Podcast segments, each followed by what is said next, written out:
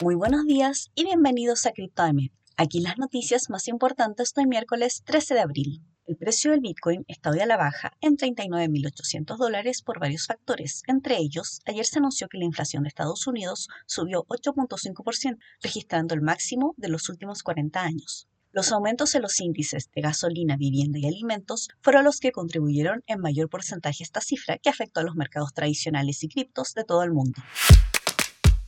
Shiba Inu, Solana, Polygon y Compound son las nuevas criptomonedas recién incorporadas en la plataforma comercial Robinhood y desde que se dio a conocer la noticia, el precio de las cuatro experimentó un aumento. Robinhood ya ofrecía varias criptomonedas, incluidas las más conocidas como Bitcoin, Ether y Dogecoin un abogado de la ciudad de Granada creó en España la Asociación de Usuarios de Criptomonedas para promocionar todo tipo de actividades académicas sobre las criptodivisas en el país y también para asesorar legalmente a los usuarios en sus derechos como consumidores. En su primera semana, la asociación ya recibió 200 solicitudes de ingreso.